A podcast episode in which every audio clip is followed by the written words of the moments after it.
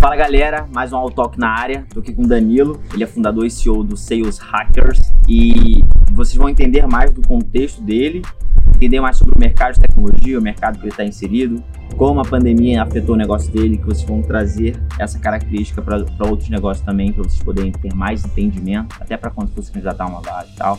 Está em fase de crescimento, então está formando talentos, então ele está com esse olhar cuidadoso. Então é legal vocês terem um contexto de um CEO de como ele olha para os universitários, como ele está olhando, os rituais que ele tem dentro da empresa, é, as metodologias, isso tudo é, acho que é bem relevante e importante se vocês já tiverem mais contexto. É, Danilo, super obrigado pelo teu tempo. E, e para começar, falar um pouco sobre você, acho que é legal a galera entender a sua trajetória até ser CEO de uma startup. E depois a gente manda brasa no resto. Salve galera, tudo certo? É, bom, primeiramente, obrigado pelo convite. É um prazer estar aqui conversando um pouco com vocês, também trazendo um pouquinho da minha história, do que já aconteceu aí dessas águas que passaram. Gente, é, a minha formação, eu sou gestor comercial por formação. Na verdade, antes de fazer formação em gestão comercial, eu sou músico. Fiz que formação foda. em música na Udesc. Fiz licenciatura, cara. Que e depois fiz bacharelado em violão. Meu sonho era ser concertista, toquei em teatro, é, fiz turnê, etc. E em um determinado momento eu pensei, caralho, não tô mais gostando dessa rotina. A vida de concertista é muito sozinha, a gente estuda seis, oito horas por dia sozinho num quartinho pequeno instrumento. E aí eu, eu descobri que eu tinha uma veia comercial, comecei a fazer formação. Minha primeira, meu primeiro trabalho na área comercial foi como atendente de telemarketing, então eu comecei a vender cartões de crédito do Itaú numa operação grande, odiava fazer aquilo. E a minha primeira experiência com vendas foi horrível mas foi muito é, valorosa, eu aprendi bastante. E aí eu comecei a vender uma série de outras coisas, depois eu passei por várias empresas. E é, também busquei formação em, em pós-graduação, fiz cursos de desenvolvimento de pessoas, até que chegou um momento que eu tive uma, uma oportunidade de entrar nessa veia mais de tecnologia, que aqui em Florianópolis a gente brinca que é a ilha do silício, Sim. né? Então que tem muita yeah. oportunidade na área de tecnologia. Aliás, galera que está nos acompanhando, se quer vir viver nesse paraíso aqui, tem oportunidade.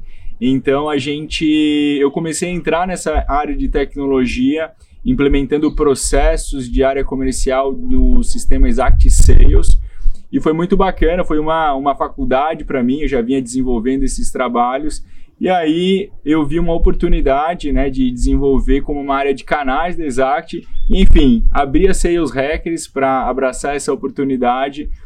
E a gente começou a, a, trabalhar no mercado numa pegada de aceleração de vendas para empresas B2B e deu muito certo, muitos cases, né? E a empresa foi crescendo.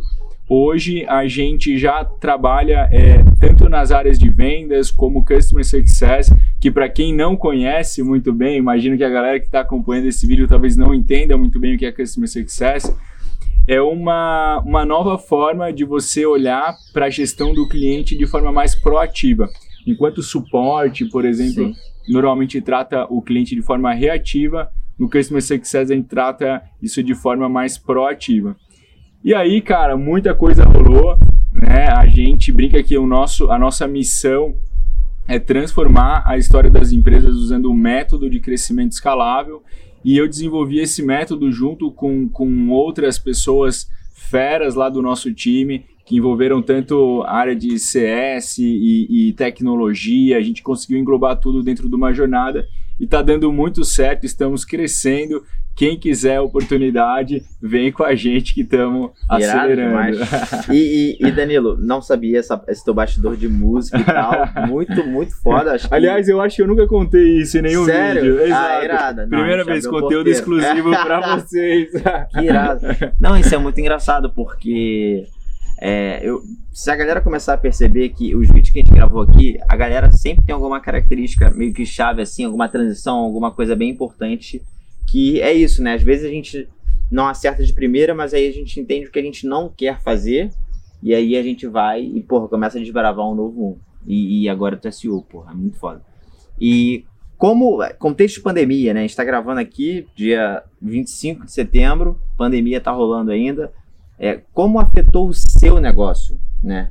É, e a gente está aqui no mercado de tecnologia, alguns foram acelerados, outros, porra, acho que deu um dado, 700 mil CNPJs que foram out, uma coisa assim meio bizarra. Uhum. E como foi esse cenário para ti? Não foi fácil. Realmente, eu lembro bem do momento, eu estava voltando de uma imersão, eu tinha ido para Goiânia estruturar os processos de vendas de uma distribuidora de internet, aquelas empresas que passam fibra. Uhum. E na volta, no aeroporto lá em Goiânia, cara, eu vi galera de máscara, quase ninguém no aeroporto. E aí eu já vi, cara, é real mesmo. O negócio não ficou na China, tá chegando aqui.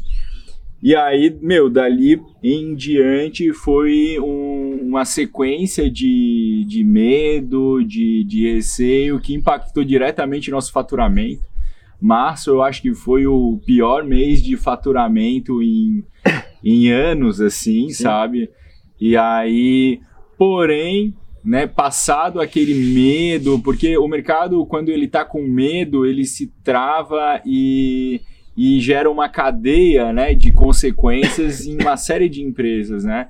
E para a gente não foi diferente. A gente teve que renegociar contratos, é, várias, vários negócios que estavam no nosso funil para cair, tipo, com o uhum, cliente para assinar o contrato, o cara desistiu. Alguns prorrogaram, outros desistiram. Mas a, a grande questão é que não foi fácil. Por outro lado, né, é, a crise ela sempre tem algumas fases, né? A primeira fase é a fase do medo. A segunda fase da crise, ela é sempre uma fase de esperança. E a terceira fase da crise é sempre uma fase de realidade. E hoje a gente está vivendo já uma fase de realidade, né? E tudo aponta que é uma realidade muito boa para várias verticais de negócio, onde a gente se encaixa também, porque com essa pandemia as empresas perceberam que não dá para esperar aquela transformação digital que estava na gaveta por meses, se não anos, né? E aí, tendo essa necessidade, as, as empresas viram, cara, eu não sei como que eu posso é, vender nesse novo normal pós-pandemia com, com ferramentas de colaboração remota, com gestão de projeto remoto, com ferramentas de gestão de vendas remoto, de gestão de clientes remoto como é que eu faço gestão e, e, e gestão de performance de time remoto. E a Sales Hackers entrou exatamente nesse contexto, porque a gente já era uma empresa digital, nativa digital, e, a, e as outras empresas começaram a nos procurar para guiar elas no, nesse caminho do, do digital, no caminho do remoto. E aí foi uma, foi uma sequência. Em abril já não foi tão ruim, em maio não foi tão ruim, é, em junho a gente já começou a voltar aos patamares anteriores e agora em setembro tem, foi o melhor mês de faturamento da história da empresa. A gente arrebentou de vender esse mês, cara. Arrebentou. Não, é bem legal trazer isso, né? Porque é, pelo menos a gente consegue ver alguns lados bons da história, né? Do que, que rolou. E acho que é, é foi um J, né? Foi um J Foi demais. um Jotinha aqui assim e agora acho que tende a crescer e acho que é bem legal. É, e aí, crescimento, crescer dói, e aí vem a parte de contratação, vem a parte de formação de talentos. Como você, você como CEO, está lidando com isso, né? E como é que você está enxergando até a galera universitária aí dentro da sua empresa, como é que você enxerga essa formação de talentos? É muito importante, na verdade, uh, o que a gente observa é que o que realmente faz a diferença é, na empresa e no sucesso do cliente são os talentos que a gente coloca para trabalhar lá. Porque não, de nada adianta a gente ter boas planilhas, ter bons sistemas, se quando alguém pega o telefone para conversar com o cliente, a gente não gera uma reflexão, se a gente não consegue levar o cliente a outro patamar, né? E como eu falei, a nossa missão é de fato transformar a história das empresas, a gente não tá para brincadeira no game. Então, para isso, a gente precisa de pessoas talentosas, dedicadas e que também queiram se desenvolver.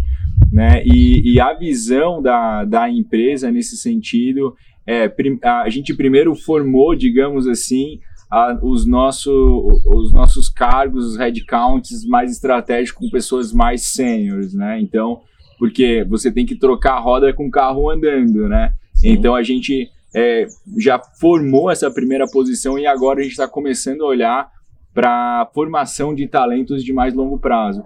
Porque existem algumas fases, digamos assim, como empresário, quem tem a empresa ou quer abrir empresa e está acompanhando a gente aqui, cara, você vai ter alguns desafios, uhum. então serão vários, né?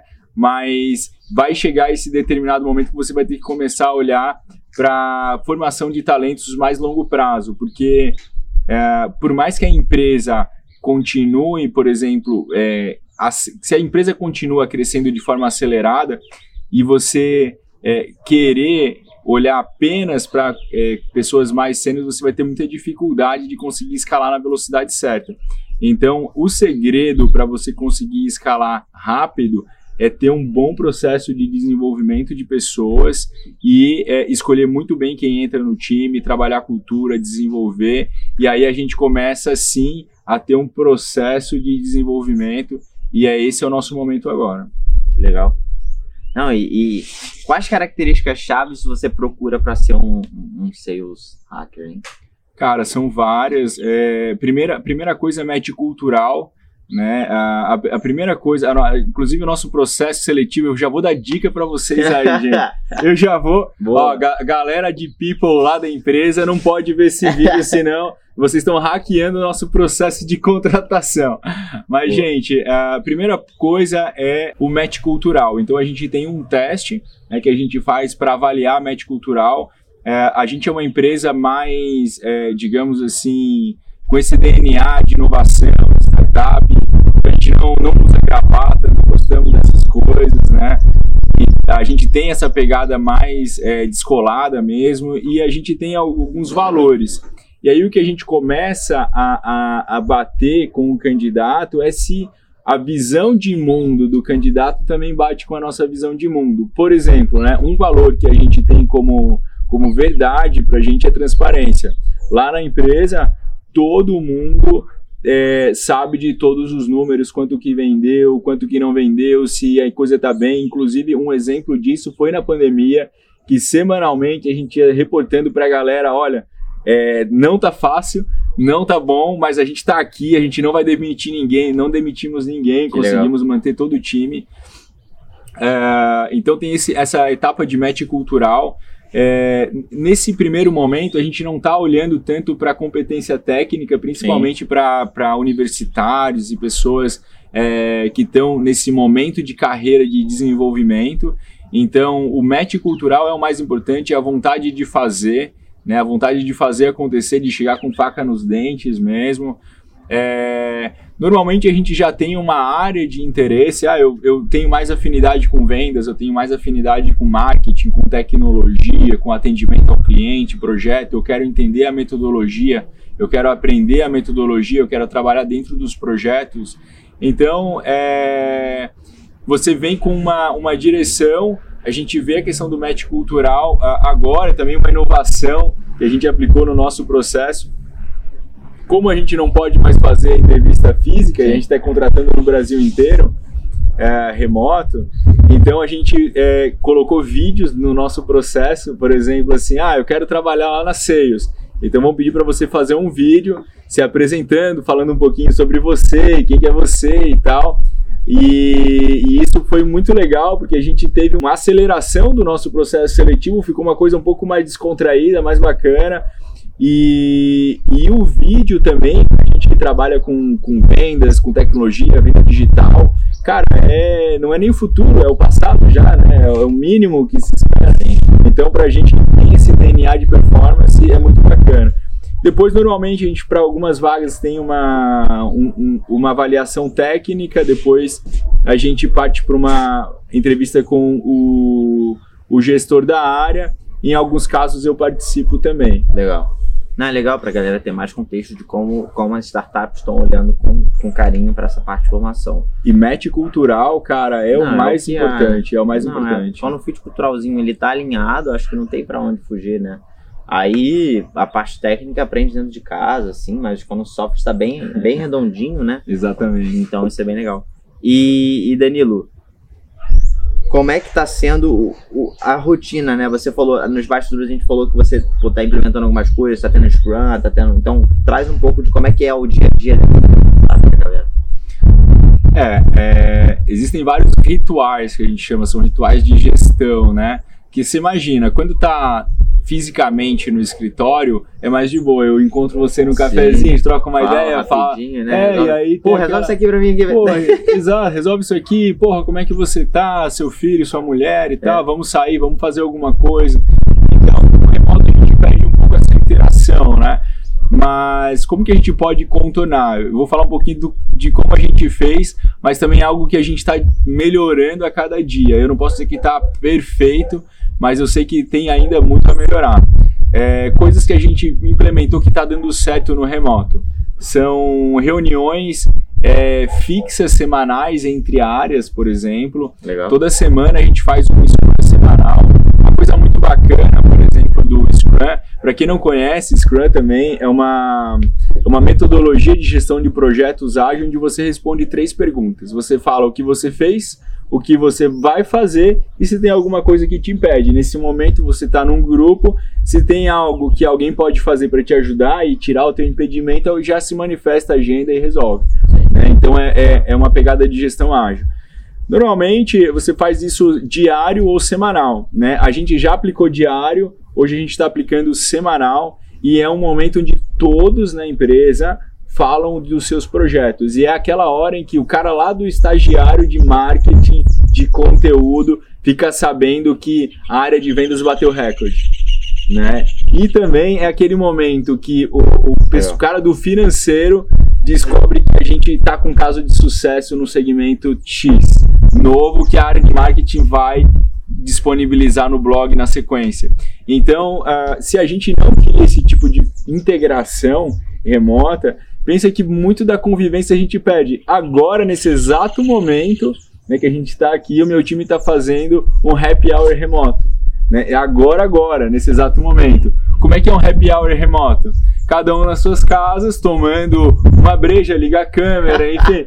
Não tem. Maneiro, irado. Tem que fazer, porque a gente tem, tem gente no Brasil inteiro, tem gente fora do Brasil. Como é que a gente vai fazer para encontrar a galera? Então, pô, quem, quem tá em Floripa, quer vir pessoalmente, pô, é muito bem-vindo. E os outros? Vamos incluir esses caras de uma outra forma, Sim. né? Então, é um outro ritual muito bacana. E aí tem vários outros. Eu acho que um, um, o mais importante, gente, para vocês que estão nesse momento de carreira, uh, o, o, Jack Ma, ele fala uma coisa muito legal, o CEO do, do Alibaba, né? Dos 20 aos 30, trabalhe numa empresa com um, um mentor, né? um líder, um cara que vai te desenvolver. Sim. Eu acho que a maioria de vocês está nesse momento, então procure empresas que vão desenvolver vocês. E vou fazer o meu jabá aqui, né? Então, vem com a gente que a gente Boa, vai desenvolver vocês. Dos 30 aos 40, você já sabe o que você é, o que você gosta. Então, se você tem vontade de empreender, aproveita que é o momento. Tem muita energia, já sabe fazer as coisas. Dos 40 aos 50, você sabe o que quer, faça mais. Dos 50 aos 60, provavelmente você vai ensinar. E a partir dos 60, passe o seu tempo com os netos, né? Ah, boa. Então, tem até um plano Irado de vida. Demais. Não é um plano de carreira, é um plano de vida. Irado demais. Cara, eu acho que pra, pra gente chegar na parte final, o Danilo, fala mais sobre cara, os teus hábitos, assim, como você faz para aprender. É porque, assim, tu deve estar em constante execução e aprendizado. É, e para você ter chegado aí, porra, você passou por várias, vários perrengues, várias coisas interessantes. Como é que é o seu dia, dia a dia hoje, né? Tipo, o que você estuda, o que você daria de dica pra galera? Mais pra gente fechar aí com uma chave de ouro. Excelente pergunta. É, tá aí uma outra coisa que eu falo muito pouco também nos vídeos, mas eu acho que a, a, a, coisa mais importante que eu aprendi, né, e que foi uma ferramenta é, fundamental pro pro meu aprendizado foi meditação. Que maneiro. Pouca gente conhece, não é todo mundo que faz, mas eu pratico meditação desde criança, aprendi com meu pai, com, com seis maneiro. anos de idade. E, e de lá para cá, claro, adolescente e tal, teve Sim. momentos que eu toquei o foda-se não, não, meditei. Mas hoje é, é, é, uma coisa tão interessante e eu sinto que o dia, uh, quando eu medito, por exemplo, cedo, né? Eu, eu gosto de acordar cedo, 5 e meia por aí, já faço a minha meditação é, em jejum mesmo. Aí eu começo o dia lendo, normalmente eu leio uma hora de manhã cedo. E aí abro minha agenda e eu já sei todos os compromissos que tem. Abro o meu Asana, né, que é software de gestão de atividades. Já sei todas as coisas que vão acontecer no meu dia, minha mente já se prepara. E aí, pau na máquina. Aí acelera. E aí eu tenho, meu dia é cheio de reuniões, né? Eu tenho reunião, sei lá, 9 às 10, 10 às 11, 11 e aí vai. Mas uh,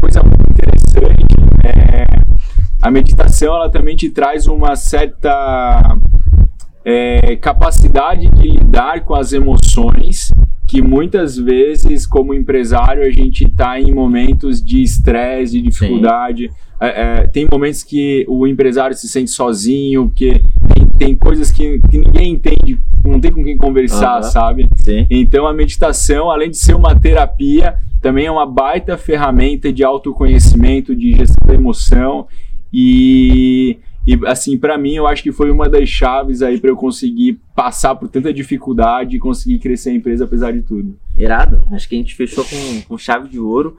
Danilo, pra galera que quer te acompanhar e saber mais sobre, porra, se você posta conteúdo tal, qual seria a rede, que eu vou dar na descrição? Beleza, galera, quem quiser me acompanhar nas redes, o meu Instagram é Danilo Conrad, arroba Danilo Conrad. O meu LinkedIn é Danilo Conrad também, não tem mistério, fácil, simples. Eu sempre respondo a todo mundo, todos, Irado. todos. Às vezes demora um pouquinho claro. pela correria do dia a dia, mas nunca deixei ninguém sem resposta. Então, inclusive assim, é, dúvidas de, por exemplo, às vezes é, pessoas vêm me perguntar de coisas de negócio Pô, é, eu tô com essa dor aqui, não tô conseguindo vencer esse desafio, essa objeção. É, eu tô com um negócio nesse momento, como é que eu dou o próximo passo? É, eu, eu, eu tenho como missão pessoal, assim, ajudar as pessoas, né? né?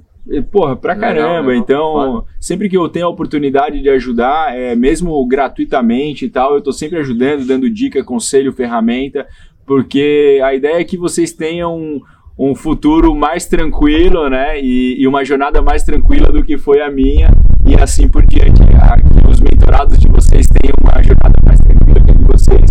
Apesar de que a gente sabe que não tem almoço grátis, é faca na caveira, é resultado e, e o sucesso ele tem um ritmo, né?